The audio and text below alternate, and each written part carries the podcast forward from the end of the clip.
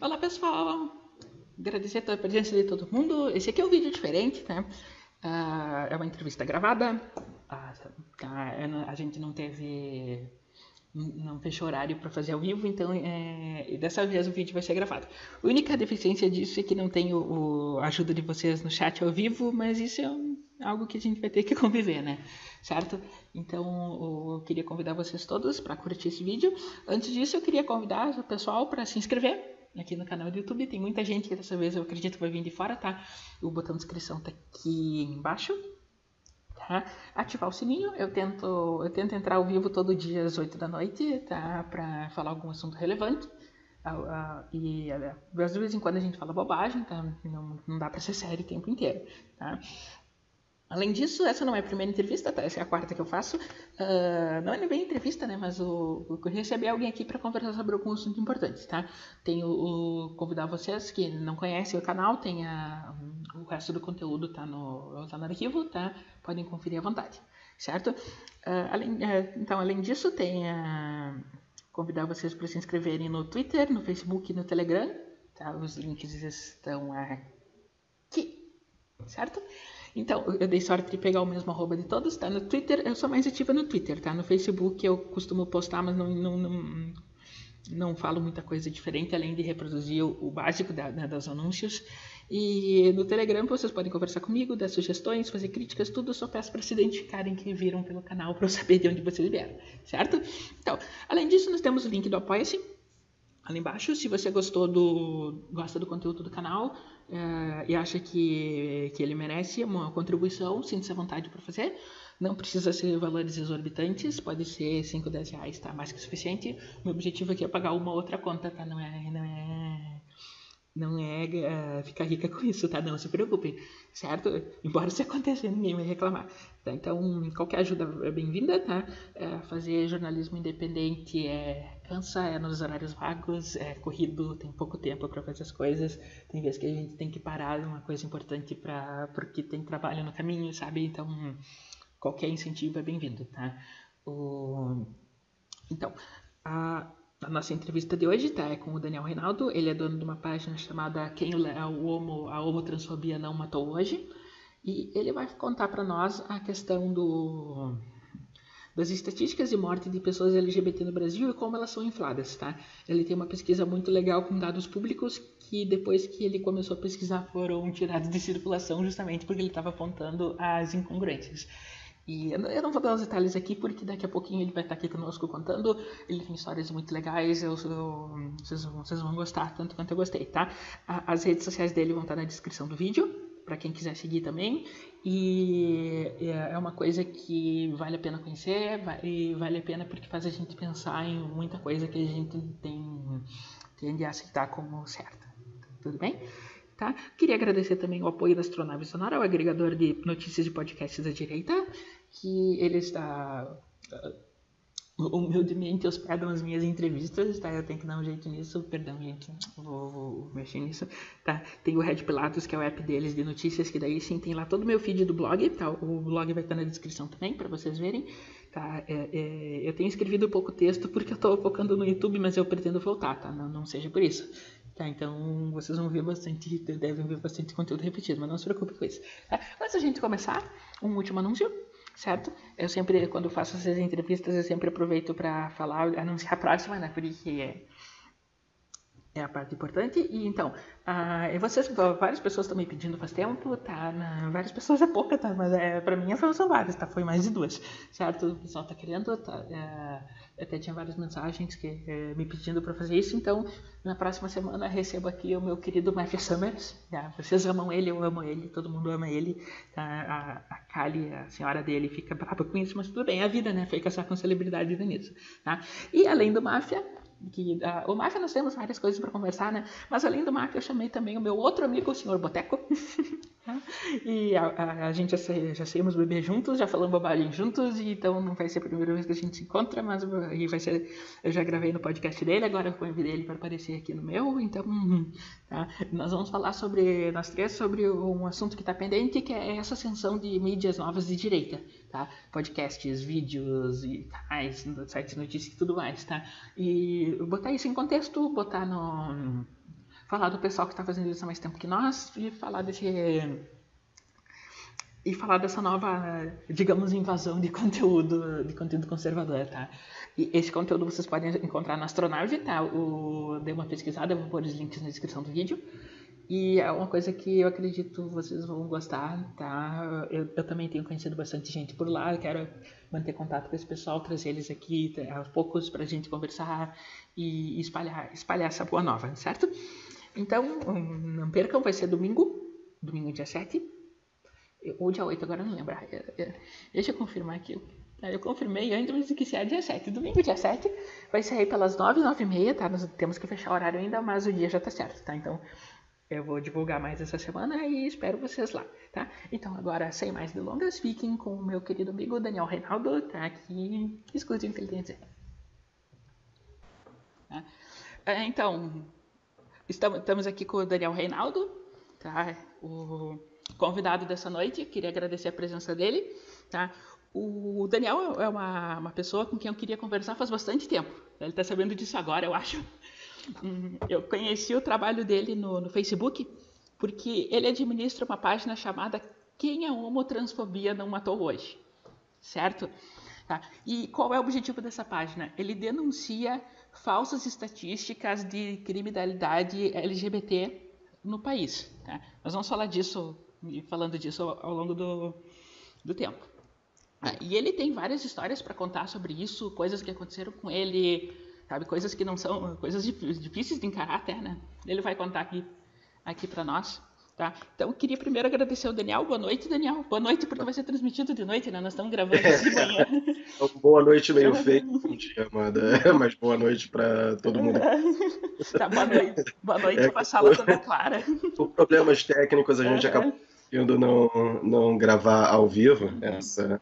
Mas isso não, não tem problema, tá? Uhum. Uh... É, então, só queria fazer uma correção, é, porque assim, é, é uma coisa que muitas. Ah, pelo nome da página que eu inventei, pela uhum. forma que eu comecei a tratar desse tema, as pessoas realmente acham que eu criei a página para falar mal de estatísticas de LGBT, e muita gente acha que eu, que eu criei a página para falar mal de LGBT, que definitivamente não é o caso. Mas, na verdade, a, a, a, o, o enfoque real da página é um pouco mais amplo. É sobre como é, movimentos associados a questões de minorias manipulam dados estatísticos de modo geral para criar essa narrativa de oprimidos e opressores em relação a negros, homens, mulheres e LGBTs também. É, só que como a questão da pesquisa do Grupo Gay da Bahia realmente é muito gritante, então, no começo, eu acabei utilizando o grupo gay da Bahia como um gancho. Assim, uhum. Eu vou falar mais do grupo gay da Bahia no começo para chamar atenção e mostrar o quanto isso é absurdo nessas, nesse, né, em relação a essas questões. É certo. Então, tá, então só para uh, só para situar, tá? uhum. uh, tem a página no, no Facebook, tem a, tem a, página no Twitter. Tá? Os links vão todos estar na descrição, tá? Eu, tô, eu, roubei, eu, roubei teu fundo no Facebook para usar no vídeo, tá? Só para deixar avisado. certo? Então, é, é, é uma pessoa com quem eu queria conversar faz tempo, porque o que, que acontece? Tá? Uh, eu gravei aquela live, aquela live enorme de duas horas com o Benvolio. Eu acho que vocês, se vocês uhum. não viram, recomendo vocês assistam, tá no, no arquivo do canal, tá?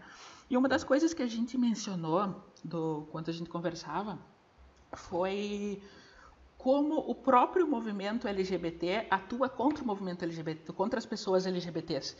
E uhum. para nós que nós que sofremos preconceito, eh, eu não vou dizer perseguição, que eu acho exagero, mas sabe, nós que sofremos todas essas coisas negativas da sociedade, nós vemos isso como uma forma também de, de, de ruim para nós, sabe? Nós também queremos lidar com a verdade. Eu, eu não quero receber, digamos, proteção especial do Estado por causa de uma mentira.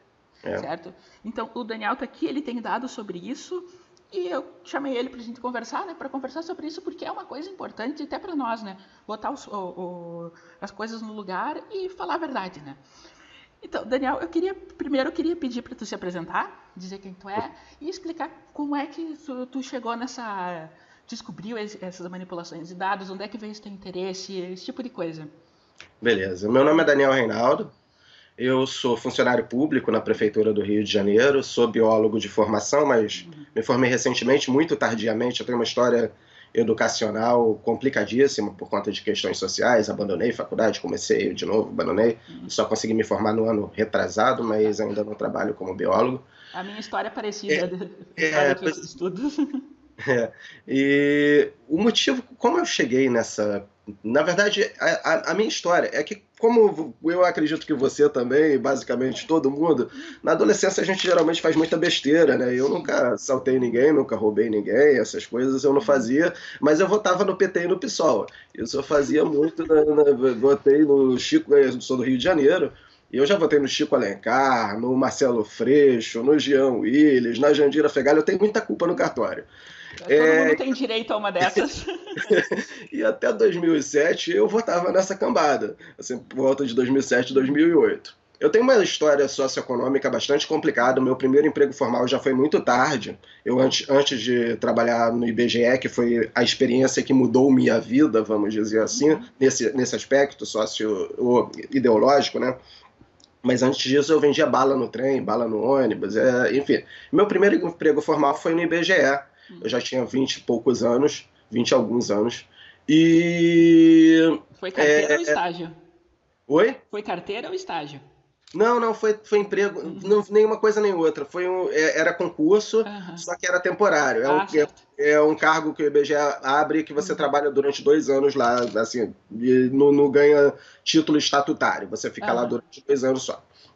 Mas foi por concurso. E assim que eu cheguei lá, é, a minha chefe falou: Daniel, tu vai trabalhar na PNAD, que é a Pesquisa Nacional por Amostragem de Domicílio, se eu não me engano, por amostra de domicílio, alguma coisa assim. É, você vai trabalhar na PNAD, toma aqui essa penca de livros e vai estudar esse material, porque é nessa pesquisa que você vai trabalhar. Uhum. E até então, eu acreditava naquela baboseira de que mulheres recebem salários médios menores, quer dizer, recebem salários menores uhum. do que os homens por conta de preconceito no mercado de trabalho. Sim. E por, e por coincidência, a PNAD é precisamente a pesquisa mais influente nessa discussão quando você ouve essa matéria no, no, jornal, quando você ouve, por exemplo, a Renata Vasconcelos fazendo aquela pergunta para o Bolsonaro, que ela perguntou exatamente isso, que deu uma briga, porque você para ela e falou: É, tu ganha menos do que o William Bonner.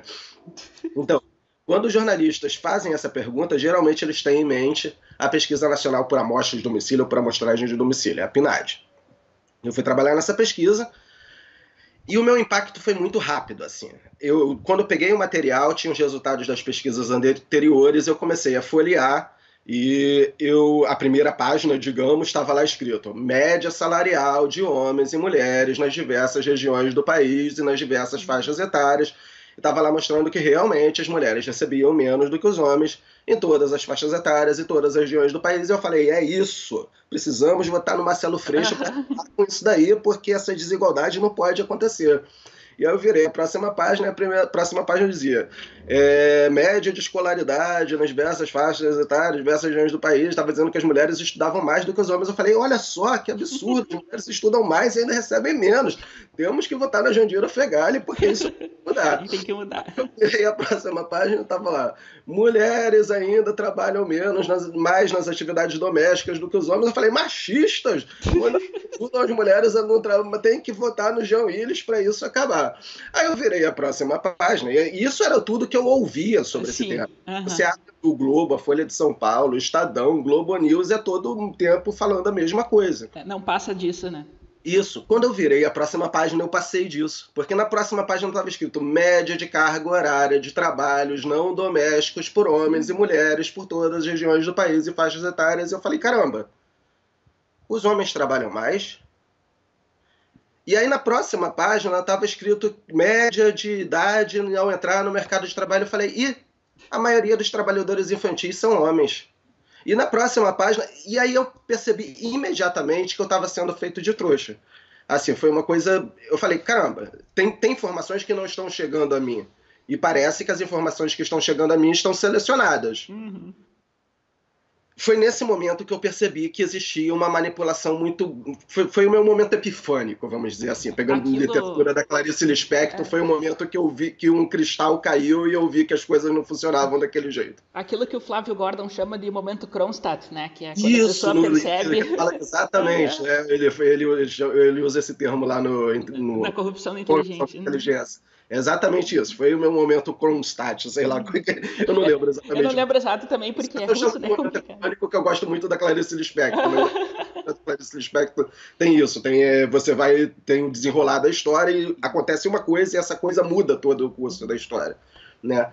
Então eu comecei a ficar muito incomodado com aquela questão e eu comecei a jogar no Google e pesquisar e falar, cara, não é possível que só eu é, enxerguei isso e ninguém mais no mundo enxergou, que nenhum jornalista, que nenhum. E realmente eu tive muita dificuldade de encontrar pessoas que tivessem visto aquilo que me parecia óbvio. Até que em um momento eu bati num artigo da Christina Ralph Summers, que é uma filósofa norte-americana, é, e o artigo dela era para o New York Times e falava exatamente a mesma coisa. Eu falei, caramba, isso não acontece só aqui, acontece nos Estados Unidos também. E eu comecei a pesquisar sobre a Christina Hoff Summers e aí veio o segundo impacto. Que eu descobri que a Christina Hoff Summers era conservadora. E eu falei, e eu não podia estar tá lendo isso. Isso está no índex proibitório. Né? É coordenadora, é conservadora, não pode, não é certo, eu tenho que ler a cara os amigos, mas o que ela faz, ela tá fazendo sentido para mim. É, esse é o problema, né? A gente começa a ler esse pessoal e, meu Deus, faz sentido. É, pois é, fazia sentido para mim a narrativa dela e eu comecei a me interessar por ler pessoas que tivessem, que me desafiassem também nas minhas crenças anteriores. Uhum e a medida e a partir disso, toda vez que eu ouço falar de desigualdade associada a alguma questão de esquerda, eu já quero saber de onde saíram os números. Eu quero ver qual é o artigo. Não, tá falando que tem essa diferença, mas qual, da onde que saiu esses números? Quero procurar se tem. Enfim, uhum. foi a partir daí que, que, na, que foi surgindo esse meu incômodo cada vez crescente. Até que uns dois anos atrás, eu estava sem muita coisa para fazer. Eu tinha acabado de ler o livro do Milo, do Milo Yiannopoulos, e vim acompanhando ele muito. É, e é um sempre... livro que eu quero ler, mas não li ainda. E, e sempre com aquela. É, o livro, na verdade, eu, eu não achei o livro um livro exatamente. Não é, não é um livro intelectual, é uma cartilha. Uhum. É propaganda. Mas é uma propaganda engraçada e que. bom saber, é, bom saber é, no, no, último capítulo, por acaso, ele fala o que, que fazer, o que, que você pode fazer para ser tão fabuloso quanto eu. Que é o último capítulo, não lembro se mas acho que era o último, sim. O que, que tu pode fazer para ser tão fabuloso quanto eu? nunca tive a expectativa de ser tão fabuloso quanto mais. Não, sou, não, não é tenho, é qualquer um, jeitão, né? não tenho jeitão, não, não, não nasci com genes para ser Milo. Mas eu falei, cara, eu acho que eu posso fazer alguma coisa. Eu fico tão puto com essa manipulação, com essa criação de leis desiguais baseadas em um monte de distorções. Eu acho que dentro do meu, do meu cafofinho aqui, com uma internetzinha meia boa, que eu consigo colocar algumas discussões no ar e verificar se elas uhum. conseguem correr o mundo, quem sabe, ou sei lá, atingirem alguma pessoa, e foi o que eu comecei a fazer é, comecei a tentar fazer ao criar a página. Aliás, você falou que são três páginas e que uma no Facebook é quem eu amo transfobia matou hoje. Infelizmente, essa não está no ar por conta de uma decisão da, do Tribunal de Justiça do Estado do Rio de Janeiro uhum. que mandou o Facebook tirar o sniff. Uh, vamos falar disso então? Da, da questão. Uh, como é que foi teu primeiro contato com, com a pesquisa essa de lesbocídio? Qual? A, a da lesbocídio? Então, foi, na, na verdade, quando eu criei a página, uhum. eu falava muito do Grupo Gay da Bahia, né? Por, exatamente por causa disso. Eu já conhecia a pesquisa do Grupo Gay da Bahia, já sabia do nível absurdo de manipulação que tem ali. E aí, como eu estava com uma página que tratava desse assunto, eu tinha que criar, catar novos, novos conteúdos, não podia ficar falando só do que eu já sabia. Uhum. E aí fui pesquisar novas pesquisas, algumas pesquisas, é, pesquisar coisas novas, né? Coisas das quais eu ainda não tivesse ouvido falar. E acabei caindo na. Eu estava na UFRJ na época ainda. Uhum. É, e caí. Eu acho que foi pelo site do Grupo Gay da Bahia mesmo, numa pesquisa feita pela UFRJ. É, sobre mulheres que tinham morrido devido a preconceito, a intolerância, a discriminação. Só, só uma pausazinha. Enquanto Oi. tu vai falando, eu estou mostrando no fundo do, da gravação a, a, tua página, tá? Essa, ah, essas matérias, tá? Tô fazendo a propagandinha aqui básica. tá. Valeu, obrigado. É, eu, eu, eu tô completamente perdido nessa situação aqui, como eu te falei, eu não costumo usar o Skype para então eu não sei nem o que, que eu faço aqui. Você deve ser. Não se preocupa, aqui eu tô cuidando tudo o que precisar, o que precisar de passar de informação. a câmera correta. trocado. Enfim, é, eu caí lá na página delas e falei, pô, outra pesquisa sobre morte por homofobia, essa restrita a mulheres homossexuais, vamos ver se é mais honesta do que a do grupo gay da Bahia, que uhum. eu já uhum. sabia que era uma perdição. Uhum. E quando eu comecei a folhear a pesquisa, né, os dados estavam públicos. Elas mantinham um site chamado, na época, lesbocídio.wordpress.com, uhum. Onde elas mantinham todos os dados lá públicos do que elas estavam listando e considerando como casos de mortes de mulheres motivadas por preconceito, intolerância, ódio contra a sexualidade das mulheres homossexuais. E aí você, e aí eu comecei a encontrar casos de morte por acidente de trânsito, morte por bala perdida, morte de assaltante trocando tiros com a polícia, morte de traficante morta dentro de boca de fumo pela quadrilha rival, uhum. É, morte de mulher que morreu dentro de uma chacina em que morreram várias outras pessoas e que na verdade foi totalmente elucidado o crime. O crime estava relacionado à disputa pelo controle de tráfico de entorpecentes. Tinha duas pessoas que eram associadas ao tráfico e aí, quando a quadrilha rival foi para matar essas duas pessoas, decidiu matar todo mundo. E dentro de todo mundo tinha uma lésbica. Uhum. Então eram mortes que não tinham absolutamente nada a ver com motivação homofóbica. Uhum. Além disso, muitos casos não elucidados. Sim. Um caso que eu lembro bem, que é um caso que ficou famoso lá no Ceará, é o da Gaia Molinari. Gaia Molinari era uma italiana que estava em viagem no Brasil. Não sei se ela morava no Brasil e foi em viagem para o Ceará ou ela estava em viagem no Brasil mesmo. De qualquer forma, estava em viagem. E ela foi para uma cidade turística, praiana, lá de, do Ceará, foi com a namorada, parece. No meio da história, ela brigou com a namorada, a namorada voltou sozinha, ao que parece, uhum. e ela continuou a viagem. E dias depois dela da namorada sumir, né, voltar e, e, e, ela continuar lá. O passeio foi no dia 24 de dezembro, por isso o, o... Aliás, o acidente de trânsito também foi dia 24 de dezembro, Sim. só que não foi no mesmo ano.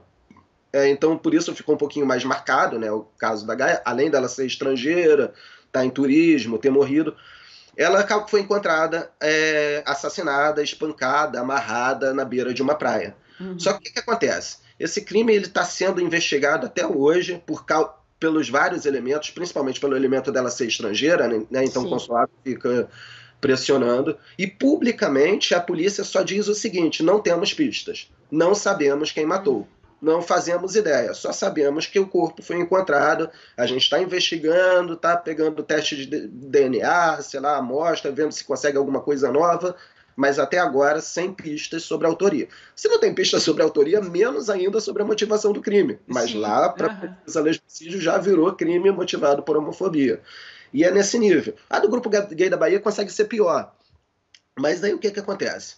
Primeira decisão das pesquisadoras, a Maria Clara Marques Dias, a Suane Felipe Soares, a Milena Cristina Carneiro Pérez, que são as três estudiosas lá da UFRJ responsáveis por essa pesquisa, foi deletar os dados. Uhum. Então, quando eu comecei a criticar e mostrar com base nos próprios dados delas, que o que elas estavam chamando de mortes motivadas por homofobia, na verdade eram mortes por acidente, mortes por bala perdida, morte de assaltantes trocando tiros com a polícia, morte de em caso não elucidado, muitos suicídios, inclusive suicídios em que a pessoa deixou declaração dizendo que o motivo que ela estava matando era se matando era outro, uhum. é, desilusão amorosa. Um caso específico eu lembro que era uma desilusão amorosa. A menina não conseguia conviver com a dor das, de uma separação e tava, e se matou. É uma experiência que eu, que não sou lésbica, que não sou homossexual, já vivi. Assim, não, nunca tentei suicídio, mas na minha, no, no, fim do meu casamento eu entrei em depressão profunda e cheguei a ter ideações suicidas. Então é uma coisa eu humana. Sei como funciona isso. Uhum. Seres humanos lidam muitas vezes não bem com essas situações e eventualmente chegam a um ponto extremo. Não significa que a pessoa morreu porque era lésbica. Nesse caso específico, ela deixou uma declaração dizendo que o motivo tinha sido uma desilusão amorosa. Então, tu está me dizendo, é, em suma, que pessoas LGBT têm problemas que não são relacionados a LGBT. Sim, é, exatamente. são seres humanos. Tem problemas relacionados a serem LGBTs, acredito que tenham mesmo. Inclusive, eu quero deixar uma. Já aproveitando que tu falou uhum. isso, eu quero esclarecer que eu acredito que existem casos de crimes de ódio motivados por, contra como é, sexualidade, uhum. e sempre afirmei isso na minha página. Assim como existem casos de crime de ódio motivado por outros fatores, como acontece, acabou de acontecer com o Juan Michael, que você Exatamente. fez. Uhum. Que morreu porque era homem. Enfim, é um outro fator completo. E isso ninguém conta, quer dizer, ninguém conta. Foi todo morto por mulheres por ser homem, né? É, todo mundo querendo. Mas naquele caso foi um crime motivado por ódio contra pessoas de sexo uhum. masculino. Então existe crime motivado por ódio contra homossexuais sim, mas se você pega esses, esses relatórios e vai analisar caso a caso, você vê que eles, dentro desses relatórios, eles são uma minoria inexpressiva. Uhum. E que a grande maioria são casos que não têm absolutamente nada a ver com homofobia, ou que não se pode dizer que tem, porque esse caso simplesmente não foi elucidado.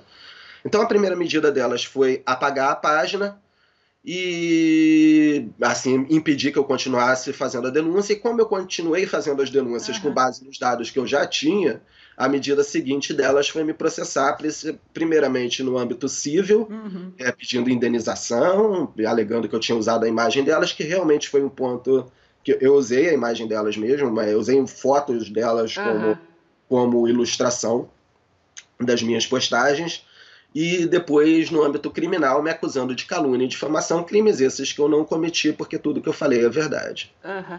E como é que, como é que parou esses processos? Como é que eles estão? Então, o processo criminal ainda nem começou. Uhum. O processo civil, é, ele, eu fui julgado em primeira instância, fui condenado em primeira instância. Uma juíza que foi até bastante curioso, porque ela utilizou os dados do Grupo Gay da Bahia uhum. como sustentação para me condenar. Eu falei, pô, mas eu estou mostrando exatamente são verdadeiros. Que é um problema importante. Você falou do problema no começo. É, da questão de como isso afeta a, a mente dos, dos, homossexuais, né? Eu vi ontem o, o é, qual era o nome dele? O bem, bem, bem é, então, uhum. é, falando sobre o, o, amigo dele que tem medo de ser assassinado porque ele ouve o tempo todo falando, ó, oh, vão te matar só porque você é homossexual. Uhum. Tem esse fator mesmo, eu acho que esse é um fator relevante, mas um outro fator, eu, um, um, se, eu, se eu dissesse que existe um livro, dentre os que eu já li, uhum. é, que define muito bem o que eu tento fazer na minha página, não é o Dangerous do Mario, uhum. é o Intelectuais e a Sociedade do Thomas Sowell. Uhum. O Intelectuais e a Sociedade tem um monte de trechos que eu falo, é, pois é, é basicamente o livro inteiro, de cabo a rabo, é a descrição do que eu tento, das discussões que eu tento é, trazer lá na minha página. Sol é alguém que eu estou me devendo para ler, eu preciso ler Sol. Ah, Tô, Cara, tô atrasada. É, eu, eu, eu tô me devendo para ler porque eu tinha que ter lido a obra inteira só livros, mas, então eu me sinto atrasado também. Mas é que quando a gente descobre esse mundo conservador, essa literatura conservadora, é tanto tempo que a gente perdeu lendo bobagem de esquerda que tem, é. tem tanto autor para ler, ler, ler e não consegue, né?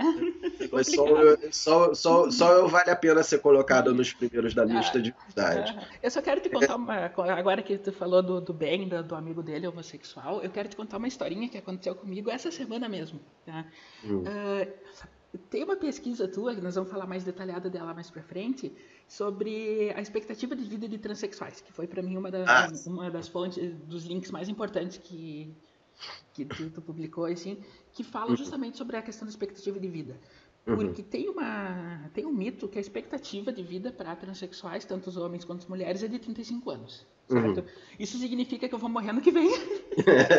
é, na média, na média, segundo ele, mas está errado a média ah, dele. E assim, isso é muito, muito reproduzido, né? O... É, é, esse artigo que você, que você leu, eu acho que não foi nem o que escreveu, tem dois posts sobre é, isso. É, é, é do Eli. Mas é um... do Eli. Uhum. Tá. Mas eu acho que o que eu te mandei, na verdade, foi escrito por um professor da Escola Nacional de Ciências Sim. e Estatísticas. Uhum. É uma escola de, é, é, uma escola associada ao IBGE. É uma faculdade, né? Associada ao IBGE. Ele, ele, é funcionário do IBGE também. E ele explica mais tecnicamente o porquê que essa informação uhum. Eu explico mais no geralzão no meu outro post que eu fiz sobre o assunto. Eu, eu, eu me perdi agora no que, que eu estava falando. Não, assim, só para só terminar, né? E eu, eu li aquilo, né? É porque eu, eu, faço parte de grupos de apoio transexuais e, ah, e, sempre tem essa questão, né? O pessoal sempre frisando isso, 35 anos, 35 anos, 35 anos. E esse, é, esse texto que eu, eu, digo teu porque foi eu vi na tua página, né? Uhum. E o, esse texto teu é me ajudou, primeiro me ajudou a esclarecer isso, sabe que eu também tinha essas dúvidas. Segundo, eu postei ele no meu Facebook E uma amiga minha, que, também, que é mulher trans, esquerda, uhum. esquerda doente, né?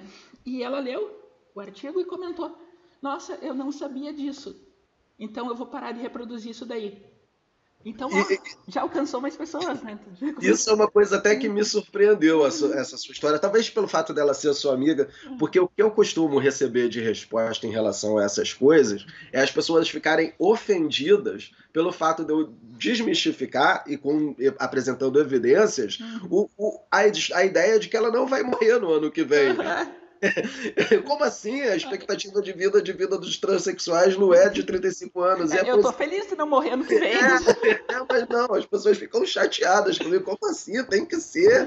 A gente tem que morrer muito cedo. É a narrativa, né? É, exato.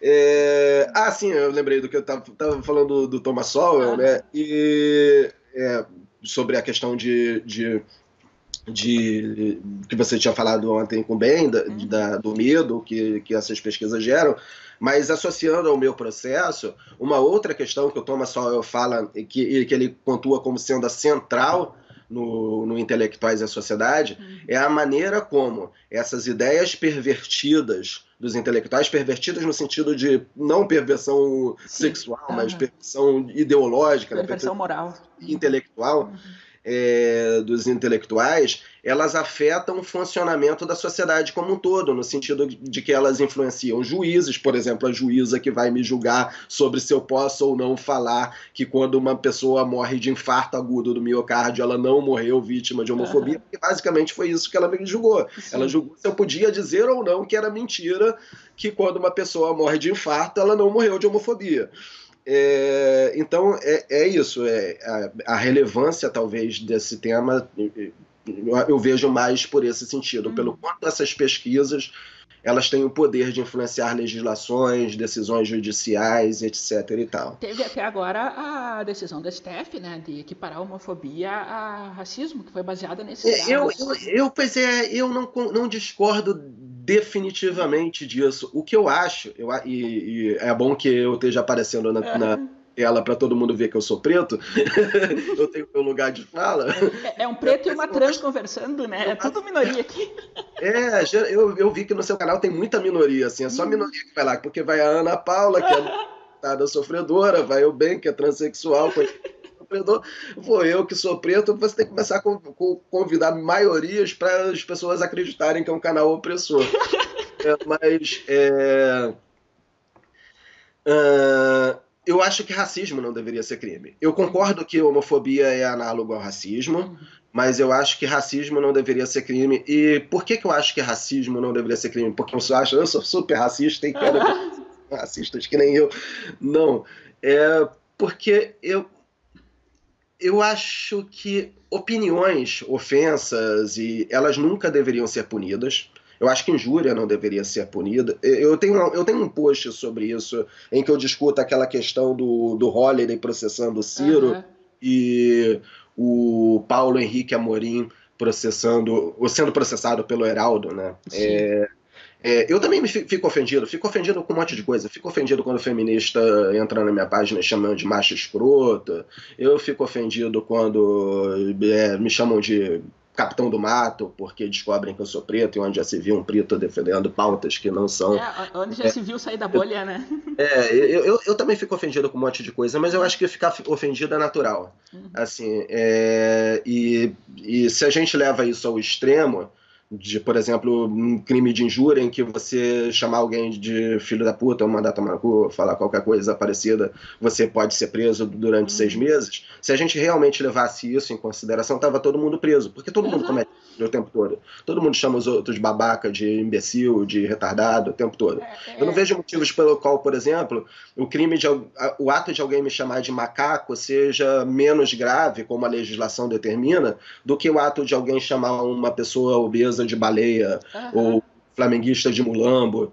Eu, eu, eu realmente não, não, não, entendo, não acompanho, não acho vantajosas essas diferenciações. Isso que tu está falando que... é uma. Também a gente pode voltar para 1984, né? O livro que a questão do, da vigilância eterna, né? Então a gente vai ficar é. se vigilando, vigiando, vigiando, vigiando, em busca de uma falha, qualquer, qualquer deslize verbal. É, mas, é, mas, uhum. mas esse deslize é hipócrita, exatamente. Exato, uhum. porque, porque todo mundo vai na minha página me chamar de macho escroto e eu não processo ninguém por crime de ódio ao sexo, sabe?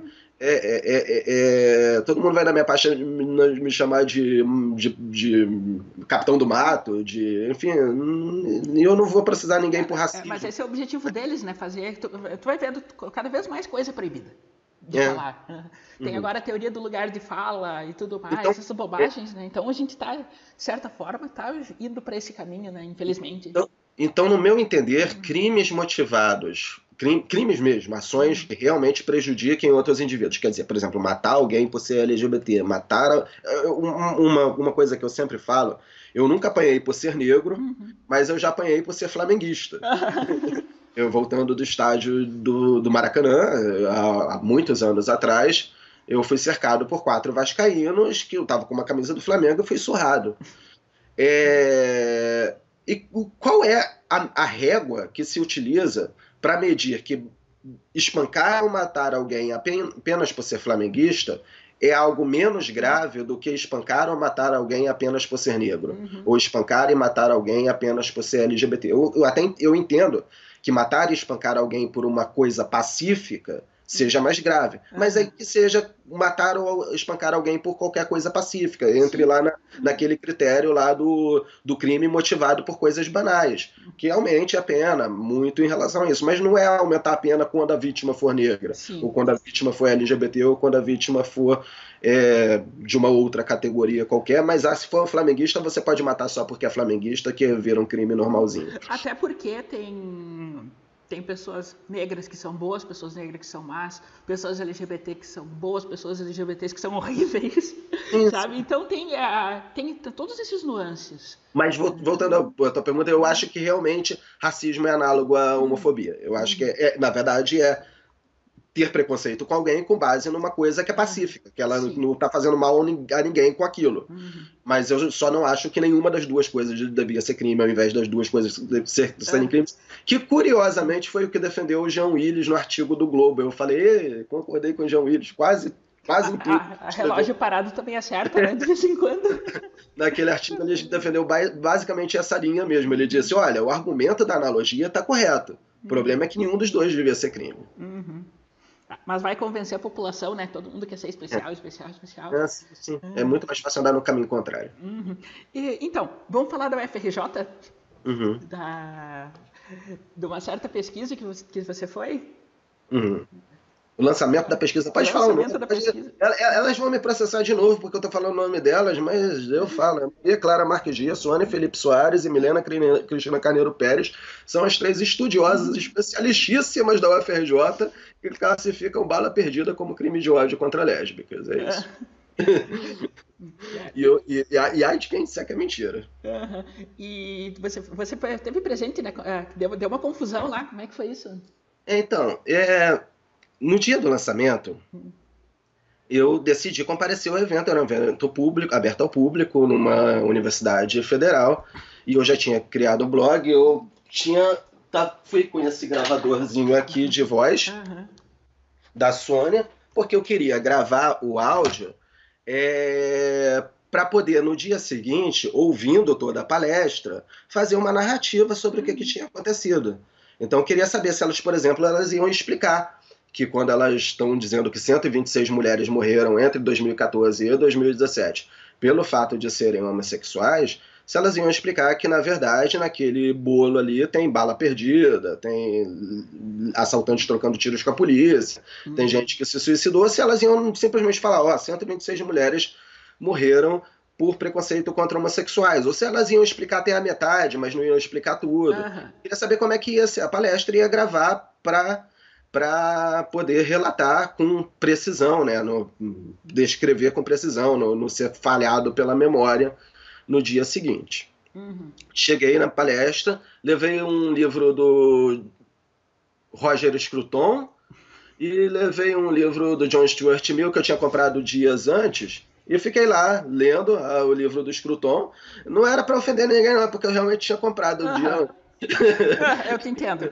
Eu ainda estava na metade. Aí aproveitei lá o tempo livre enquanto a palestra não começava. Quando a palestra começou, eu fechei o livro bonitinho, botei o gravador em cima e assisti a palestra muito pacificamente, que era a minha intenção desde o começo.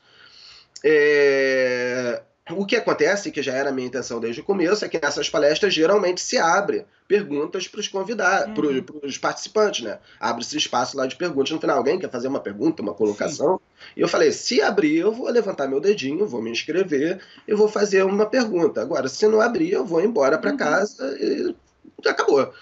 E foi o que aconteceu. Abriu a pergunta, eu levantei meu dedinho, fui me inscrevi, passou o rapaz, eu era o sexto ou sétimo da, da, da fila, eu esperei pacientemente chegar a minha vez. Quando chegou a minha vez, eu me levantei e fiz duas perguntas que eram as seguintes. Em um momento, é, uma das pesquisadoras disse: Ah, é, 17 mulheres se suicidaram apenas no ano de 2017 é, e esse é um número altíssimo de suicídios de mulheres lésbicas que merecem uma, que prova que as lésbicas merecem uma atenção especial, um cuidado uhum. especial em relação à saúde mental delas. Imediatamente eu achei aquilo muito estranho, peguei meu celular que estava na outra mão, joguei no Google e descobri que 11 mil pessoas tinham se suicidado no ano de 2017, segundo os dados do DataSUS.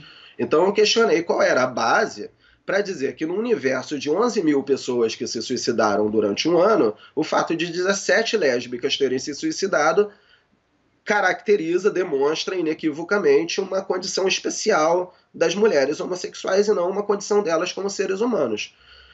É, nessa pergunta as caras já começaram a ficar feias, mas aí eu fiz uma segunda, que era dizer que eu já tinha visto a pesquisa dela, já tinha visto os dados, e questionar sobre qual era a razão delas utilizarem bala perdida, acidente de trânsito, etc e tal, como morte por homofobia. Quando isso aconteceu, a sala veio abaixo, foi um, um fascista, machista, homofóbico, asqueroso, filho da pi e começou aquela, aquele xingamento natural, as caras feias. Passou uma menina atrás de mim, me deu uma tapa na peruca. E, enfim, o evento seguiu adiante. É, em algum momento, é, a coisa tinha ficado um pouquinho mais tranquila, mas em nenhum momento tranquila do até o zero. As caras continuavam olhando para mim, as pessoas me mencionavam. Teve uma menina que me chamou de assassino.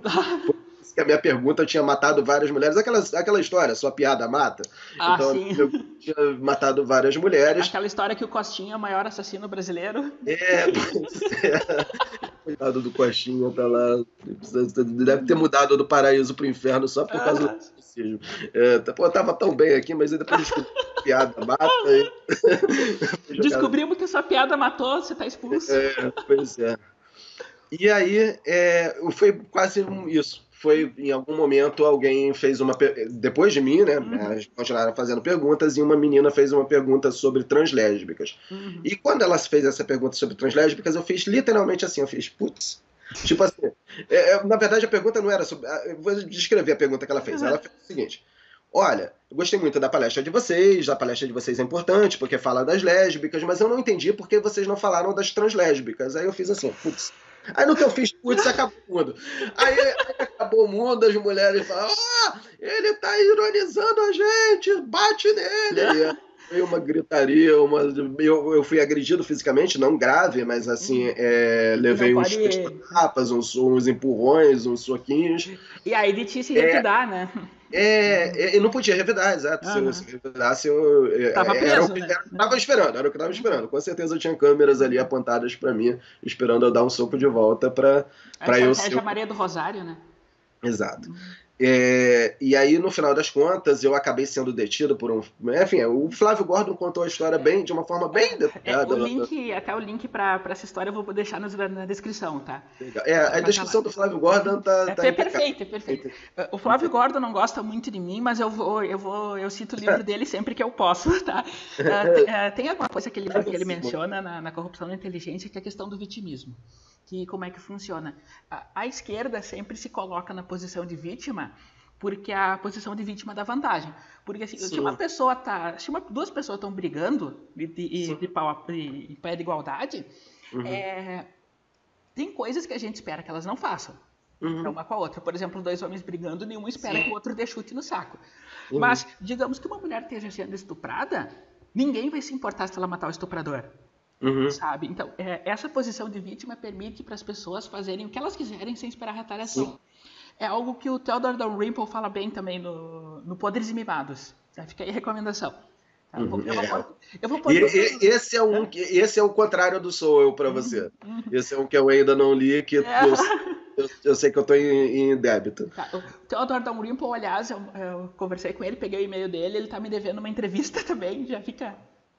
Tá? É outro que está me devendo coisas danadas. Tá? Então, tem toda essa questão, né? O teu gravador, ele sobreviveu, pelo visto. O gravador sobreviveu com os áudios, inclusive. Foi, foi a partir dos áudios que o, que o Gordon fez a descrição. Uhum. Tá, tá, tudo. Assim, eu não tenho os vídeos do que aconteceu, mas eu tenho a narrativa toda uhum. é, por conta da, disso. Que foi um acidente. Eu não pretendi. Não, não levei o gravador porque, ah, se eu apanhar, eu vou, eu vou ter uma prova. Eu levei uhum. para gravar, só que acabou acontecendo o que aconteceu. Entendeu? Sim, sim. Tá. E disso aí não rendeu nada, né? Porque teve a questão da segurança também. Né? Ah, não, não, é. Porque, é, na verdade, o Ministério Público ele entendeu, é, com base em. É, aí é, aí, é, aí é realmente a questão da, da, da complexidade. Eu, eu realmente não esperava que eu fosse render nada, Exatamente porque minha prova é muito básica, né? É um, é um, áudio. Se eu tivesse vídeo, mas eu tinha áudio. Áudio não conta muito a história. Uhum. E aí elas conseguiram umas 20 testemunhas que diziam o contrário de mim, eu fui sozinho. Uhum. O Ministério Público entendeu que é, as ações do segurança lá, elas eram ações lícitas dentro do poder de um funcionário. Uhum. É. Certo. A, a questão do grupo gay da Bahia é que é o estudo, é o maior estudo, né? Sim, é o maior, são, são quatro estudos uhum. sobre esse tema no Brasil, mas do Grupo Gay da Bahia é o mais antigo, mais famoso uhum. e que sai toda hora. As manipulações de dados são semelhantes? São piores. Assim, de, de todas as quatro uhum. instituições, são, são, a Rede Trans, uhum. que só faz sobre transexuais, a ANTRA, que também só faz sobre transexuais, a UFRJ, que fazia sobre lésbicas, mas parece que elas desistiram depois de mim, e começou e terminou. Assim, pelo visto, herói, ela não... herói. É, eu acabei com ela. Pelo menos ser preso ano que vem, mas a pesquisa não continua mais. Talvez volte depois de eu ser preso, sei lá. É, e a do Grupo Gay da Bahia funciona há décadas, eu não sei exatamente há quantas décadas, mas desde que eu sou adolescente que eu ouço essa pesquisa do Grupo Gay da Bahia. É, e eu descobri que era o nível de fraude num debate na internet, né, num fórum que eu participava, eu sempre tenho essa tentativa de argumentar com base no que eu efetivamente sei. Se eu não sei, eu vou pesquisar para saber. Então, um colega lá tinha dito: ah, porque os homossexuais sofrem muito por causa de assassinatos. Eu falei: pô, essa história tá, não me está me cheirando bem. Eu vou tentar catar qual é a fonte dessa informação. Eu já sabia que era o Grupo Gay da Bahia, mas não sabia onde estavam os dados. E aí fucei lá na internet, ah, achei, ah, os dados estão aqui. Aí a primeira pessoa que eu encontrei tinha sido alguém que era homossexual, tinha uma boate gay, tava chegando na boate e aí tava, tava tendo um assalto na rua. Uhum. E aí ele, assustado né, com o assalto, ele pisou no acelerador e quando ele pisou no acelerador, os assaltantes pensaram que era reação, alguma coisa, e atiraram nele que nem era vítima do assalto. Sim. E foi lá. Não mataram porque era gay, mataram porque ele pisou no acelerador e fez barulheira e os assaltantes ficaram assustados. É, esse foi o primeiro caso. Aí eu comecei a folhear os dados e vi que era só aquilo, né? É, enfim, a pesquisa da Rede Trans e a da ANTRA, eles realmente têm a vantagem de só uhum. considerarem assassinatos. Uhum. Se você ver lá na pesquisa da Rede Trans e da ANTRA, e assassinatos de transexuais, de fato. A questão é que aquelas mortes não necessariamente são motivadas por homofobia, mas eles têm essa vantagem. Uhum. A lesbocídio já mistura suicídio, acidente, bala perdida e assassinato, mas com prevalência de assassinato. A do Grupo Gay da Bahia tem tudo. Você abre o jornal o Globo e está lá escrito tantos LGBTs foram assassinados por motivo de homofobia X. Uhum. Quando você pega o relatório, você descobre que nem eram LGBTs, nem eram por homofobia, nem eram no Brasil e nem foram assassinados, porque você tem gente que morreu de infarto, literalmente. É, é infarto homofóbico. Sexo com travesti dentro do carro dele. Uhum. Ele tinha 50 anos, de repente tomou um Viagra mais forte, misturou Viagra com Cialis e infartou. Uhum crime motivado por homofobia no Brasil em 2014. O nome é Valker de Montemor Quagliarello. Esse eu, eu, tem alguns casos que eu lembro já um pouco. É, isso foi um caso em Tocantins. Travesti, venezuelano, assassinado, na verdade não foi bem assassinado, ele estava brigando com o cliente e ele tentou fugir, escapar. Aconteceu até um caso parecido no Brasil. Uhum. Tentou escapar é, pelo, pelo, pelo prédio, né? Ele uhum. pulando do prédio e acabou caindo e morreu. Tentou passar para outro andar, sei lá, alguma coisa assim, e ele escorregou e morreu. Então foi um assassinato, homicídio uhum. doloso, homicídio culposo, mas enfim, de qualquer forma ele morreu na Espanha nas Ilhas Canárias, em Tenerife. Ele não era brasileiro, o assassino não era brasileiro. Ele não, não tem nada a ver com o Brasil, né? Mas ele virou assassinato motivado por homofobia no Brasil. Lorena Reis Montilho era o nome. É... Travesti de overdose na, na Itália. Travesti de infarto em Londres. Uhum. É... Mulher heterossexual assassinada pela, pelo namorado, pelo amante porque ela tinha ficado grávida e o amante não queria que a mulher dele descobrisse. Em Lisboa. É, a mulher, por acaso, era brasileira, o assassino também era brasileiro, mas o crime foi em Lisboa. Então são os casos realmente mais absurdos que viram morte motivada por homofobia no Brasil pelo grupo gay da Bahia para dar esse, esse total de 447 casos, acho que foi 447 ou 45 em 2017, ou de 420 casos é, de mortes por homofobia no Brasil em 2018. Tu pega em 2018, tem é, é, esse caso de, do travesti que morreu de overdose. É, na Itália foi de 2018. Tem alguns casos que são dramáticos por outros motivos. Pela, é, falando de 2018, eu lembrei. É, tem um, um, Voltando a falar de suicídio, uhum. um casal de lésbicas que morreram. Foi uma das histórias, eu acho que mais tristes, dramáticas mesmo. Essa, tem, na, na lesbocídio, depois eu vou falar da lesbocídio de novo, que é um caso até que entrou na lesbocídio no, na, no gay, grupo gay da Bahia. É um caso marcante para mim. Mas é um casal de lésbicas já enfrentava problemas de depressão não, é aquela história. Depressão ah, é uma doença humana que pode ter motivadores de homofobia, eu acho que pode sim. sim. E, e nós, família... assim, eu, mas... eu, não sei quanto a gays e lésbicas, mas nós, pessoas trans, nós temos maior incidência de, de doenças mentais, né? Eu conheço vários, assim, que sofrem, que tem que tomar Sim, pode estar, estar relacionado à própria disforia, ou pode, é como você falou ontem, pode estar relacionado à disforia ou a preconceitos que vocês sofrem. As duas, coisas, é. as duas coisas juntas. Sim, Mas não dá é, é bem complicado. Apreciar, uhum. foi, foi por causa disso ou por causa daquilo. Uhum. Então era um casal de lésbicas e elas já, já, as duas já se tratavam de depressão uhum. é, e uma se suicidou. Uhum. E aí no que uma se suicidou, na semana seguinte a outra não aguentou a perda da primeira, se suicidou também. Então foram duas. Então é uma, é uma história extremamente trágica que não dá para se afirmar que foi homofobia ou para se associar à homofobia. Sim. Foram duas pessoas que, que, que, sofriam de uma doença humana, de uma e doença sendo que usadas de, de estatística. E aí e parece a impressão que dá é exatamente isso. Parece que eles não sofrem, eles comemoram. Uhum. É, há mais dois casos de morte por homofobia para incluir na lista de, do, do ano que vem. No é, caso é, o que, é o que tu falou da, da questão da, da idade média da, de para trans, né? Que as pessoas ficam tristes quando descobrem que é, vão ter mais. É, é, então, o outro caso que eu queria falar marcante foi uma menina, a Micaela dos Santos Avelino, foi a tal da bala perdida. Uhum. É, ela era no ela era do Rio Grande do Norte uhum. e ela tinha sido assaltada semanas antes no salão de beleza, no salão de barbearia que ela uhum. tinha. E ela falou: Cara, minha cidade está muito insegura, eu vou mudar de lugar para um local mais seguro. Na rua não dá, shopping é mais uhum. seguro, eu vou mudar para o shopping. E aí, no segundo dia de funcionamento da barbearia dela no shopping, que ela tinha mudado exatamente para ser um lugar mais seguro, uhum. teve um assalto ao banco que ficava do lado da barbearia. Então, é, segundo dia de funcionamento, teve um assalto ao banco no tiroteio entre assaltantes e seguranças. É, a, a, a bala atingiu o assaltante uhum. e parece que transfixou, e no que transfixou atingiu ela também, ela morreu. Quer dizer, uma morte que não tem absolutamente nada com motivação homofóbica, uma morte motivada por violência urbana, que é, afeta um monte de gente o tempo que todo. Todo e que sofre, né? Não, é... é, que nesse caso afetou uma lésbica numa história muito triste pela qualquer é uma morte de uma pessoa inocente, mas essa tem o caráter peculiar de caramba, ela mudou do, do local exatamente para fugir da violência e no segundo dia que ela estava atuando no local que ela achava que ia ser mais seguro, ela acabou morrendo num assalto a banco que ela não tinha nada a ver, ela só levou um tiro numa troca de tiros entre segurança e assaltante. E que infelizmente é uma coisa que todo mundo está suscetível, né? Isso, isso, mas, mas, mas é bom para é bom para transformar os 125 mortes por lesbofobia em 126. Uhum. Né? É, bom. Tá. Então, eu queria só deixar uma coisa claro que para nós dois é claro, mas só para deixar claro para o uhum. pessoal que, que tá ouvindo. Já estamos em 50 minutos, uhum, caramba, sim. achei que a gente ia passar de 10. Caraca, e a gente nem entrou na questão lá da, da, de, dos trans. Vai, fala. Que então, que é? só para deixar essa coisa clara, tipo, tanto eu quanto o Daniel, nós não estamos.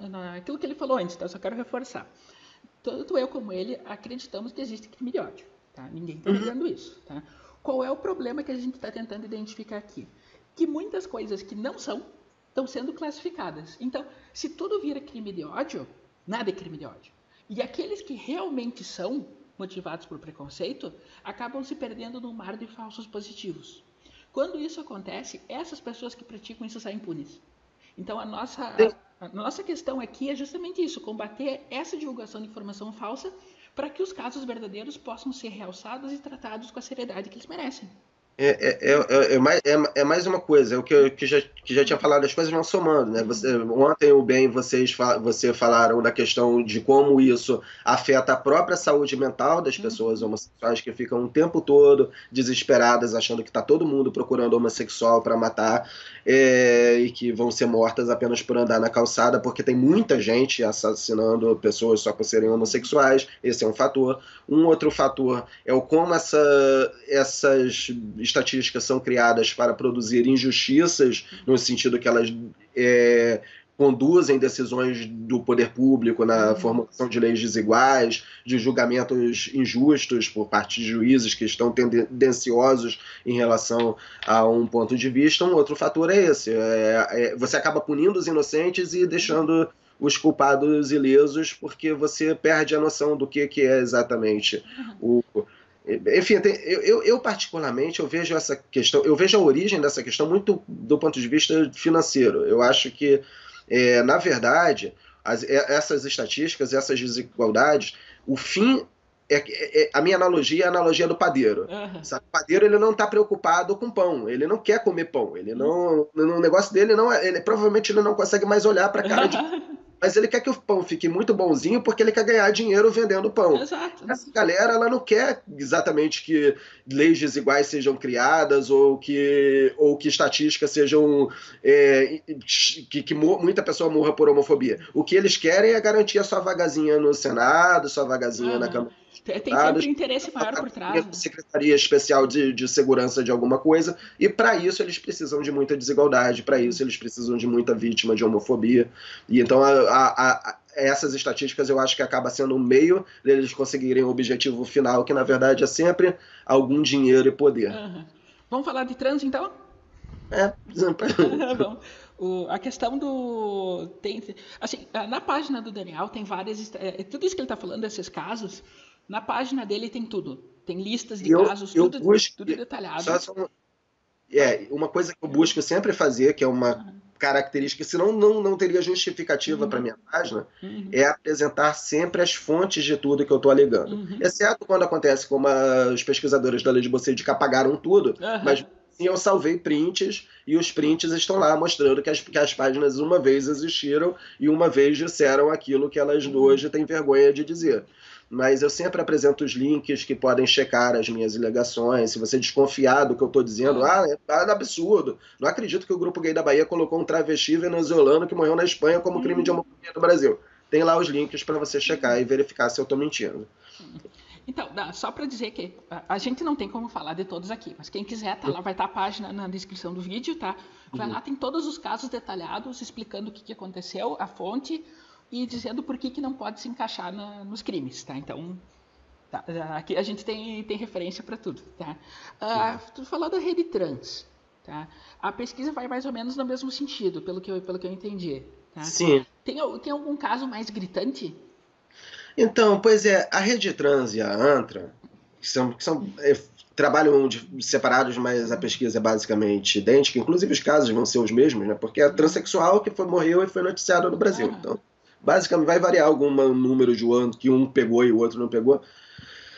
A diferença deles é que eles usam só. Eles alegam também que é crime motivado por homofobia, mas a diferença é que eles realmente quase só usam assassinatos. Então são pessoas que foram efetivamente assassinadas. Mas eu me lembro, por exemplo, de um caso da Agatha, Agatha Lewis, eu acho que ela entrou nas duas. Uhum. É, e era travesti na, em Brasília, morreu assassinada por quatro pessoas. Uhum. E também eram travestis.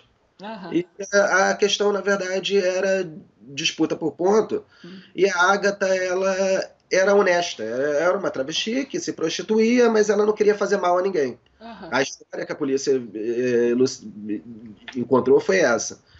E quem mandava ali no ponto queria que ela saltasse, que ela sequestrasse os clientes ou que fizesse algum tipo de golpe e pagasse taxas a eles. E aí ela, ela não aceitou. E aí morreu.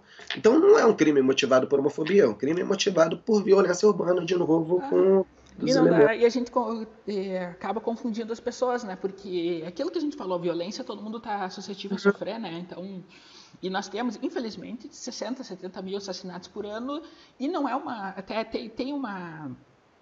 Tem uma imagem que circulava no Twitter que era sobre isso que no, no Brasil, nos últimos acho que dois anos, eu não tenho ela aqui no momento para te dizer, era algo assim, nos últimos dois anos morreram 126 é, eh, transexuais. Aí eu, tá, uhum. beleza, peguei aquilo, peguei as estatísticas, fui ver, e eu descobri que a, a, chance de. Se eu sair na rua, a chance de eu morrer é menor do que o resto da população. Então, ah, tô feliz. Pois é, mas aí. com 60 mil assassinatos, pra mim tá bom isso. Mas aí eles vão te chamar de burra, vão Foi dizer que, que aconteceu. você não entende nada porque você não entendeu que aquelas mortes são motivadas por homofobia. Uhum. Só que na verdade não foram. Uhum, exato. mas... E isso aí não acontece só no Brasil, né? Tem é, a questão não. de inflar estatística. Tu me mandou até o o, o link é, essa semana sobre. A, a, é, então, a única coisa de diferente no Brasil, pra, é, é, essa questão de manipulação de dados de morte por homofobia, ela é igual no mundo inteiro. Uhum. É a única coisa, de, ou pelo menos no Ocidente inteiro. Uhum. A única coisa diferente no Brasil é que a gente tem assassinato demais. Então uhum. é óbvio que o nosso número de LGBTs assassinados são muito maiores porque a gente tem assassinatos em números muito maiores do que qualquer outro país, números absolutos. Né? Números relativos até tem é, outros países, inclusive Honduras, se de, de repente eu falo de Honduras, eu não sei se vai me dar a oportunidade. Pode, é, fica à vontade. Honduras tem um caso especial que não é exatamente sobre é, estatística de LGBTI, que eu tá, tô até anotado aqui no caderninho. É, mas é, Honduras é o, é o, país com maior taxa de, de assassinatos do mundo, só que Honduras é um país pequenininho, né? Então quando você pega o total de assassinatos, ninguém ganha do Brasil. Uhum. Então é isso faz com que o Brasil se destaque né, nessas competições que sai toda hora na Folha de São Paulo. Brasil, o país que mais mata travestis do mundo. Uhum. Por causa disso. Não é porque mate especificamente muito travesti, mas é porque mate muita gente, como tem muita, muita gente, inclusive travesti no Brasil, morre, também muito travesti. É, mas é, é, nos Estados Unidos também isso acontece. Eu tenho naquele, naquele artigo da, da Rede Trans que eu mandei para você, uhum. eu falava uma pesquisa nos Estados Unidos. E agora, recentemente, teve uma briga lá, um portal que eu não sei falar o nome direito, é porque meu inglês ainda é capenga, eu vou falar Quilete mesmo, mas eu sei que não é é uma coisa completamente absurda que eu já ouvi a pronúncia, mas eu não consigo repetir. Uhum. É Kill, não sei, é, é Quilete, uhum. é, que é um portal de é o conservador liberal da Austrália e que eu acho que é o portal mais bacana que existe para você se informar sobre essas questões de uma maneira não enviesada, é, questões científicas, políticas uhum. e identitária de uma maneira mais próxima do razoável, acho que não existe igual. É, e aí um editor dessa, desse portal estava postando na timeline dele nessa semana no Twitter exatamente sobre isso. Nos Estados Unidos, a mesma coisa. Disseram que morreram lá 126 é, transexuais por serem transexuais, e quando você pega a história, hum, é a mesma coisa que aqui no Brasil. Uhum. Certo? Uh, então, Uh, pra gente já encerrar, que já estamos aqui uma hora, né? É. ótima hora, diga-se de passagem, tá? Uh, Daniel, vou te dar a chance de fazer uma autopropaganda. É, autopropaganda, é. falar do meu blog. Então. Fale, é... fale do que. Alguma coisa que faltou, faltou dizer. Então, então eu vou falar dessa questão aí de Honduras. É que, como eu falei logo no começo da, da, da conversa, né? A, a, o foco da minha página não, não é abordar apenas questões associadas a LGBT, não é uma página para falar mal de LGBT, nem é uma página para falar mal do ativismo LGBT em si. É uma página para mostrar como muitas dessas questões são manipuladas de uma forma absurdamente dramática. E eu vou falar uma coisa que quem, quem conseguiu chegar até aqui vai desligar nesse momento, porque eu vou dizer que a ONU, a Organização das Nações Unidas, também frauda seus dados. Nenhuma novidade aí. Aí, aí, o cara vai falar, poxa, o que, que esse neguinho acha que é para dizer que a toda poderosa Organização das Nações Unidas frauda os dados sobre questões associadas a essa a, a discriminação, preconceito e tudo mais. Mas sabe que o Pablo Vittar deu um show, fez um show na ONU essa semana, né? E ele hum. diz, declarou bem assim, uh, vai ter gay na ONU sim. Eu fiquei pensando, como assim? como assim vai ter gay na ONU? Já tem. É algo que eu não saiba bastante. é. A ONU Mulheres publicou, a ONU Mulheres é a agência feminista da ONU. Uhum. É, a ONU Mulheres, a ONU Mulheres eu, eu amo a ONU Mulheres mais do que eu amo o Grupo Gay da Bahia. A ONU Mulheres consegue ser bem pior. Uhum. É, e a ONU Mulheres publicou em 2015 um, um estudo que eu acho que, na verdade, foi o principal argumento para para para a lei do feminicídio, né, para a implantação da lei, da lei do feminicídio, que eu acho que foi no mesmo ano, logo depois, e esse estudo dizia que o Brasil era o quinto país que mais mata mulheres no mundo. E esse, e esse número é bastante divulgado desde então. Uhum. Sai no jornal toda hora. Brasil é o quinto país que mais mata mulheres no mundo, segundo estudos. Estudos revelam que. É, belo dia eu caí nesse estudo da ONU uhum. e eu resolvi, como eu faço, né, tentar checar as informações. E a primeira coisa, tá, tinha lá uma lista com 81 países, e eu falei, caramba, mas não tem 81 países no mundo, tem 163. Uhum. Então tá faltando país aqui. Então o que, que aconteceu com os países que estão faltando? Será que eles não estavam antes do quinto e colocaram o Brasil um pouquinho para baixo? Uhum. É, mas, mas, mas até aí tudo bem. De repente é porque não tinha dados sobre esses outros países, de repente esses outros países não coletam dados diferenciados de mulheres e de homens. Então eu falei, é, tá estranho, mas ok. Só que em um belo momento, eu lendo a lista, eu me deparei com Honduras, que é o país que eu falei, que é o país que uhum. tem a maior taxa de assassinatos do mundo. E eu descobri que Honduras é um país mais pacífico, um país mais tranquilo para as mulheres viverem do que a Finlândia, Noruega, ah. Suíça, Suécia, Dinamarca. E eu achei aquilo muito estranho. Eu falei, não, não pode ser que o país mais violento do mundo tenha menos assassinatos de mulheres do que a Finlândia, a Noruega, Dinamarca, Suíça. E eu descobri que a ONU colocou dados que eram. Esse documento só foi, só foi publicado no Brasil. Aham. Uhum é, então, realmente foi uma peça de propaganda para colocar o Brasil numa posição especial, né, porque ele não foi publicado em local nenhum do mundo, exceto no Brasil. Não foi publicado em língua inglesa, só foi publicado em língua portuguesa. Eu tenho até uma hipótese de que talvez em outros documentos do mesmo ano, em outros países, outros países tenham aparecido como quinto lugar. é, porque de repente, propaganda no Canadá, colocaram o Canadá como quinto, e na, na Groenlândia colocaram a Dinamarca. Colocaram a Dinamarca como quinto, e, e assim, eu não sei, eu tenho, eu tenho essa... É, mas, por exemplo, Honduras era um caso. Honduras aparece lá na lista da ONU Mulheres como tendo tido uma taxa de assassinatos em 2013 de 0,3 por 100 mil habitantes, e na verdade a taxa oficial de Honduras foi 14,6. Uhum. Isso colocaria o Brasil, o Honduras, no primeiro lugar do mundo na taxa de assassinatos de mulheres, muito mais violenta do que a Suécia, do que a, uhum. do que a Suíça, do que a Noruega, do que a Dinamarca, como era esperado, e aí o Brasil pulava para sexto em vez de quinto. Uhum. Mas não foi o único caso. Quando você pega o dado de Grenada, é a mesma coisa. A Grenada está lá com zero assassinatos de mulheres por 100 mil habitantes. Quando você vai no site do governo de Grenada, você descobre não o governo de Grenada aqui disse que é 9, alguma coisa. Então Grenada pularia para a segunda. Então, para tu ver o nível de manipulação que existe nesses dados de forma assim geral. E nós temos dados... vários países africanos na própria Ásia que estão sempre em guerra civil, né? Tem sempre gente morrendo.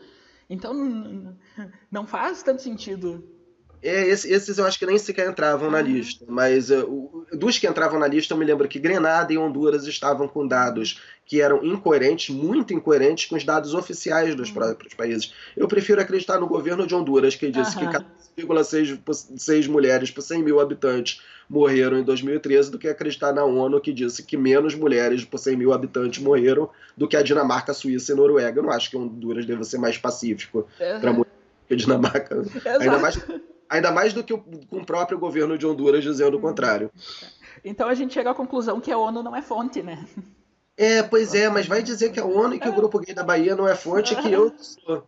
É isso que é o chato. Eu não sou fonte também. Bom, mas os links que comprovam todas as maluquices que eu tô falando estão lá. Se você quiser é. checar se realmente. Você assim, é, eu vou fazer minha pesquisa mais tarde. você não, você, você e quem estiver assistindo. É, não, eu vou fazer minha Sim. parte, né? Não posso falar pelos outros. É. certo? Então, pra gente encerrar, tá? Daniel, pergunta que eu faço para todo mundo no final das lives: quando é que tu, vai, tu aceita o meu convite para vir aqui jantar um dia desses? Aceito, só que eu tô no Rio Grande do Sul. Né? Eu tô eu tenho, eu tenho mais convite pro Rio Grande do Sul. Eu, é Rio Grande do Sul? É Rio Grande do Sul. A hora que fizer é, uma tour por aqui, me, me inclui na. Tem, tem, tem um outro. E por, por acaso ele também é homossexual, não, não é transexual, é homossexual é. mesmo. É o Renan que vive me convidando para ir lá pro Rio Grande do Sul. Pra, pra, ele quer que eu palestre na UFRGS. Hum. Me Aí... avisa que eu vou também, né? Oi? Me avisa quando for que eu vou também para fazer. É, cara, pô, meio, meio ruim, meio difícil eu ir para ir para. Mas, vamos, vamos dar um jeito. certo? Então, é. queria agradecer ao Daniel. Queria agradecer é. a todo mundo que acompanhou até aqui. A história dele é, é longuinha, é meio complicada, é, envolve estatística. Estatística é algo que as pessoas não entendem muito, né? Uhum. Vou agradecer a todo mundo. Uh, depois disso aqui, antes de, antes de passar a entrevista e depois agora eu vou, eu vou gravar videozinhos para explicar, porque sempre tem os anúncios, né, para fazer. Então vou, vai ter um vídeo depois e vai ter um vídeo ah, explicando o, o Anúncio de próximo convidado, assim, nessa hora que a gente está gravando, não tenho a mínima ideia de quem vai ser o próximo convidado, mas até, até o dia da publicação já espero ter um, uma resposta, tá? Então, a deixar, agradecer ele, agradecer a exposição que a gente falou, né? Domingo, nós estamos gravando isso domingo de manhã, tá? Eu, uhum. a gente ia gravar na quinta-feira, de Corpus Christi, eu tive um problema porque a procissão passou na frente da minha casa, não tinha o que fazer, daí a gente não vamos ter que deixar para outra hora achamos esse horário para tá ótimo para gravar, porque tá um silêncio na cidade, né? Uhum. Então tá. Deixa, deixa esse agradecimento, agradecer a todo mundo que esteve aqui, sabe? Uh, essa história dele eu acho que vale a pena ter, vale a pena contar, vale a pena espalhar. O, e aquela coisa, né? a gente está sempre buscando a, buscando a verdade, sempre na, na luta por isso. E se for para legar alguma coisa que seja pelo menos em dados, dados verídicos, né? Então, Daniel, obrigado por estar aqui. Tá? Ah, obrigado a você. Espero, espero contar contigo mais vezes, tá? Então, esse vídeo fica por aqui, daqui a pouco tem mais, tá? Então, obrigado para todo mundo, já volto. Então, pessoal, espero que vocês tenham curtido a entrevista com o Daniel Reinaldo. O... Gostado do que ele tinha para falar, certo? O... Sigam ele, tá? espalhem, a... espalhem a... os dados que ele traz, que ele é uma pessoa que merece ser ouvida, tá? O trabalho dele é bem sério, é importante, e é aquilo que nós falamos durante a conversa, tá? A, a, nossa luta, mais a minha do que a dele, porque ele não é do meio, sabe? Mas a nossa luta para convencer as pessoas com a verdade, não com mentiras, tá? E, e, e esse trabalho é bem, é bem ruim para nós que estamos que que queremos ser que queremos ser justos nesse mundo e não ganhar vantagem em cima dele, tá? Então, convidar vocês de novo para se inscrever no canal tá? O botão tá embaixo. Ativar o sininho se vocês quiserem ver pegar os ao vivos, tá? Eu tento entrar ao vivo todo dia às 8 da noite, talvez um pouco mais tarde, quando dá, tá? De vez em quando não dá, tem vez em quando eu tenho compromisso, mas eu deixo tudo avisado sempre. Procuro, pelo menos, certo? Então, uh, se gostou também, se inscreva no Facebook, no Twitter, arroba tá aqui, tá? É a mesma para os dois e do Discord também, do Telegram, perdão. Se vocês quiserem falar, conversar comigo, o dar sugestões, críticas, ameaças de morte também é válido, que não, não tem como escapar, certo? Então tá tudo aí, tá? Uh, falando em Discord, mais pra frente, a médio prazo, nós queríamos botar um Discord no, pro canal, tá? Não é tão cedo, mas vai acontecer, certo? E lembrar sempre que tem o link do Apoia-se, ali embaixo, tá? Se você gostou da entrevista, se acha que ela merece merece ser reproduzida, merece um apoio, tá ali o link, tá? Aquela coisa, como eu comentei mais cedo para vocês, tá? Não precisa ser valores exorbitantes, tá? Pagando minha conta de luz, estou satisfeita, certo? E lembrar sempre de vocês de prestigiar o Astronave Sonora, que está fazendo tá fazendo a agregação dos podcasts de direita, tá? Ele mantém, hospeda também os meus vídeos de entrevista, tá? Em forma de, em forma de podcast Então vocês vão gostar, tá? Tem muito conteúdo legal lá e eles estão ajudando bastante gente e a gente, em, em contrapartida, tenta ajudar eles e, e, assim por diante, certo? Então, convidar todo mundo para curtir lá. Tem o, o, o app de, de, notícias deles também, que é essa é, agregação de sites diferentes, que é o Red Pelados. Tá? Os links vão estar, tá tá na descrição do vídeo. Tá? Agradecer a todo mundo por por ter me acompanhado até aqui, tá? Foi mais uma hora, tá? Que vocês estão aqui. E é isso, tá? Vejo vocês semana que vem. Lembra que a entrevista daí no domingo, Máfia Summers e o Senhor Boteco, tá? Meus dois amigos queridos. Tá? Então, então, então comigo faz, faz meses, sabe? Já me, já me viram chorar, já, já compartilharam vitórias comigo e foi legal e eu agradeço muito a amizade deles. Certo? Então, vejo vocês lá até lá. Tá? E nesse meio tempo, por uma, dê uma passada por aí que vai ter live sobre assuntos variados ao longo da semana, certo? Beijo, beijo. Até mais.